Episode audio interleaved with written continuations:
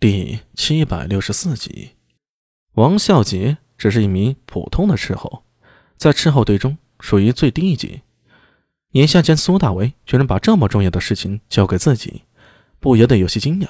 但他并没有惊慌，跟旁边那名同伙招呼一声，径自上前把那名俘虏给拖了出去。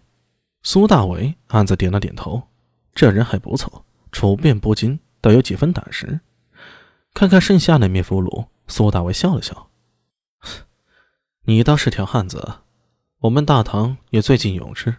不过这世上有些事啊，其实比死还可怕。彼之英雄，我之仇寇。”苏大为笑容浅淡，但是不知道为什么，站在他身后的阿史那道真突然间激灵灵的打了个寒颤。天将亮的时候，苏大为得到了他想要的情报。经过王孝杰和阿什纳道真将两边的舌头审问出来的信息凑在一起，整个事情已经大致清楚了。俘虏的两人或许是嘴硬，或许是不怕死，但奈何苏大为精于囚徒陷阱。有些人可能不怕死，但是人性怕未知。在分开审问时，大家都会怀疑对方会出卖自己，都不想做对方的垫脚石。如果要死，为什么是我？为什么不是你？心理失衡下，终于先后被撬开了嘴。他们是回歌人，也不过是为了西突厥效力的探子。草原这么大，部落联盟又松散，做不到像我们大唐一样严防死守。突厥人的势力很容易渗透进其他部落，用收买威胁他们其中一些人替自己效力。哪怕是大唐的藩属国或者队伍，那些部落首领都没法保证下面每一个牧民都乖乖听话。何况这些部队首领对大唐也是敬畏而不怀德，大唐强大，他们便敬畏。若一旦我们露出疲态，他们又迅速倒向突厥，都是一帮墙头草。那两个舌头说，有西突厥的贵人到他们部落。给他们首领一箱金子，并承诺划一块水草丰美之地给他们部落，所以他们首领动心了。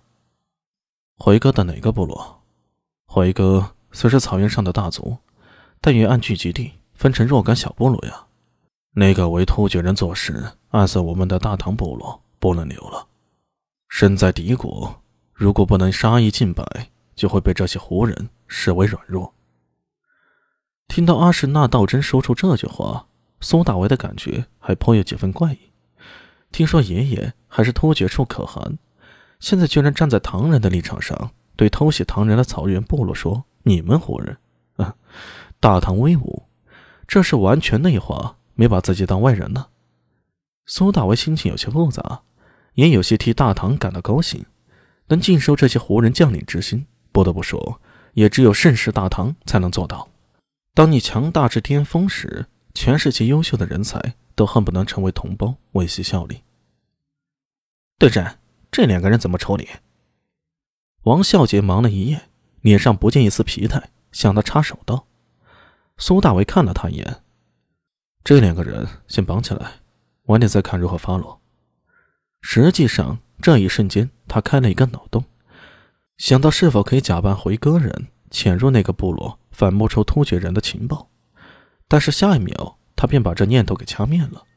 环境不一样，同样的计谋完全没有施展的空间。首先便是语言不通，一开口就会露出马脚。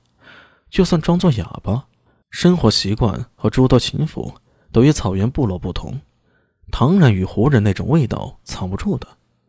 再说一个小小的随从部落，又能得知什么情报呢？不值得冒险。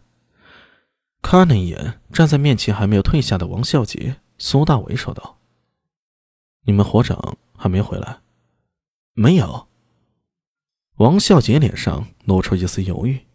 “队长，我想天亮以后带几个兄弟再去找找，活要见人，死要见尸。”“嗯。”苏大伟深深的看了他一眼。